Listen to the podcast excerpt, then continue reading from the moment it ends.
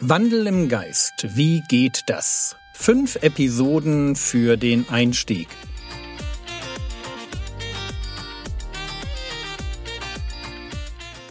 Theologie, die dich im Glauben wachsen lässt, nachfolge praktisch dein geistlicher Impuls für den Tag. Mein Name ist Jürgen Fischer und heute geht es um den Geist der Kraft.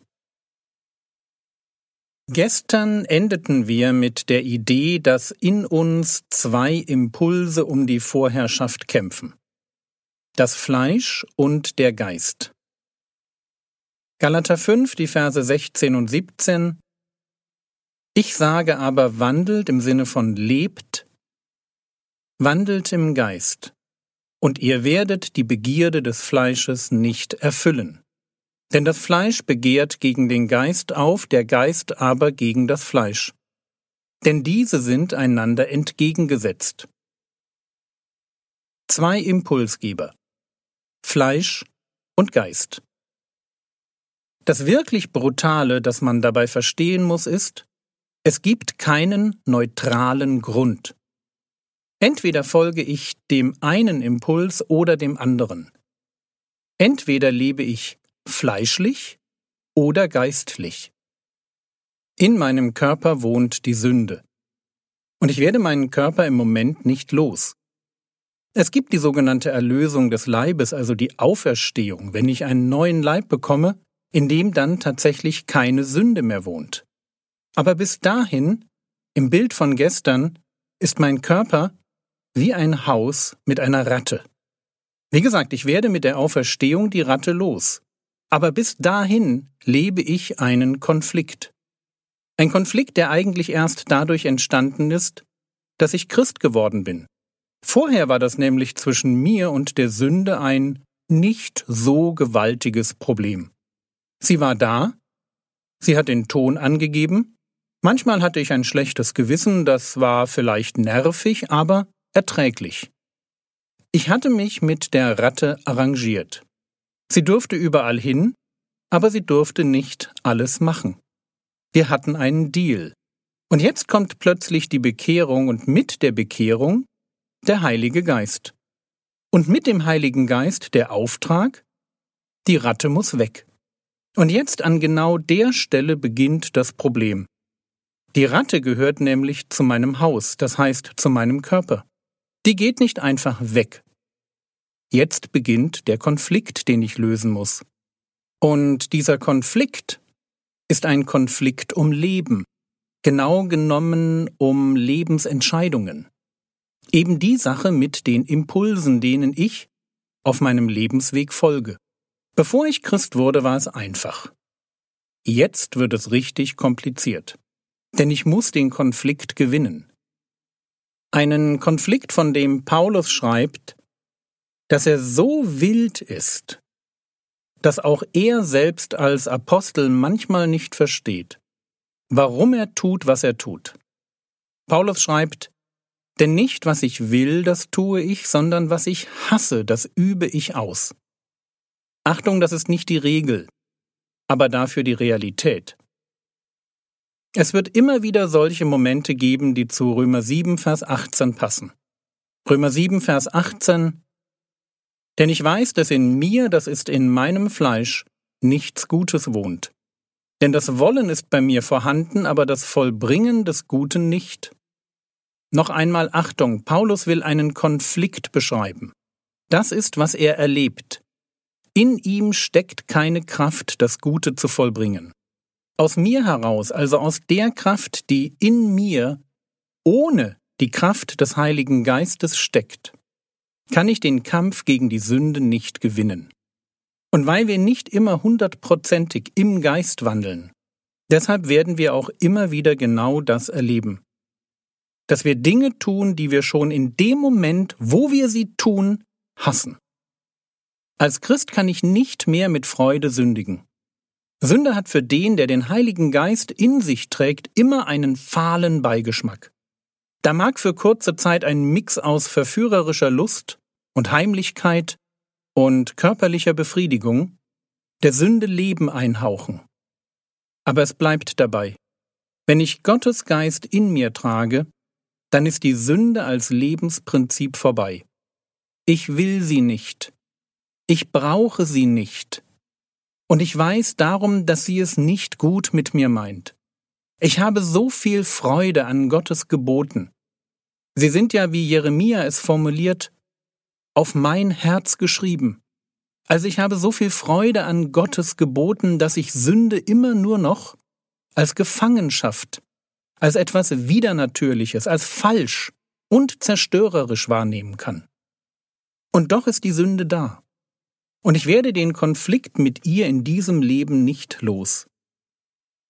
Ein Konflikt, den ich aus eigener Kraft nicht gewinnen kann. Das müssen wir verstehen. Heiligung ist Pflicht, das hatten wir. Aber Heiligung ist unmöglich, wenn wir sie ohne den Heiligen Geist angehen. Es gehört zu den ganz wichtigen geistlichen Grundsätzen, dass ich verstehe, ich, also nur ich, ich kann die Macht der Sünde in meinem Leben nicht überwinden.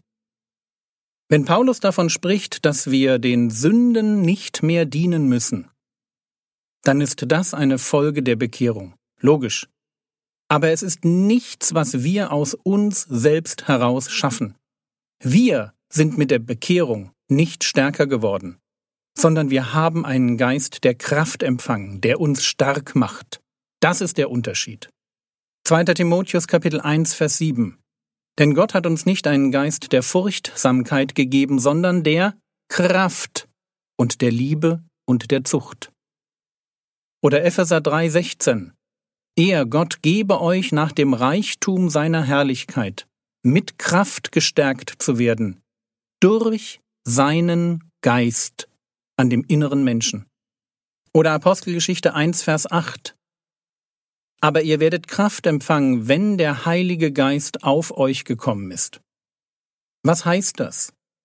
Das heißt in der Auseinandersetzung mit der Sünde können wir nur gewinnen, wenn wir den leisen, ernsten und wohlwollenden Impulsen des Heiligen Geistes folgen. Es sind diese Impulse, die von dem Heiligen Geist kommen, die gleichzeitig seine Kraft in uns freisetzen. Ich sage das gerne nochmal.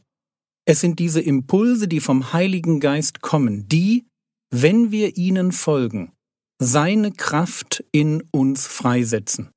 Gottes Geist nimmt mir nicht das Handeln ab, aber er zeigt mir die Richtung.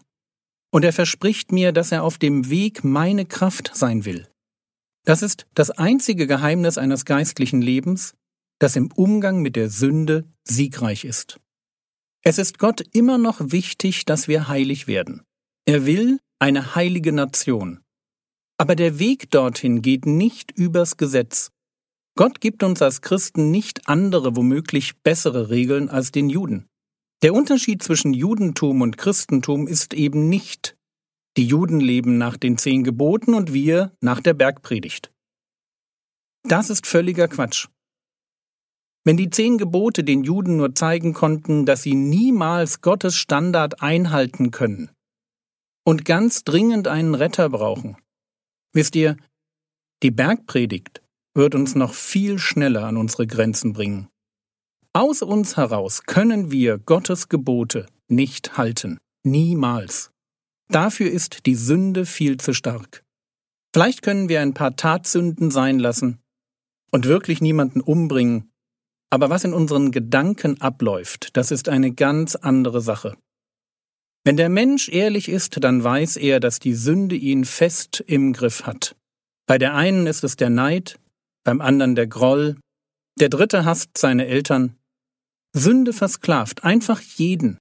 Und die Rettung? Wie sieht die Rettung aus? Antwort Nicht noch mehr Gebote. Die, die wir haben, sind völlig ausreichend, um uns ein Leben lang zu beschäftigen. Was wir brauchen und was Gott denen geschenkt hat, die ihn lieben und an ihn glauben, ist eine neue Kraftquelle. Und in diesem Sinn, mit Anwendung auf den Heiligen Geist und weil wir nächste Woche am 4. Mai Star Wars Tag haben, möge die Macht mit dir sein.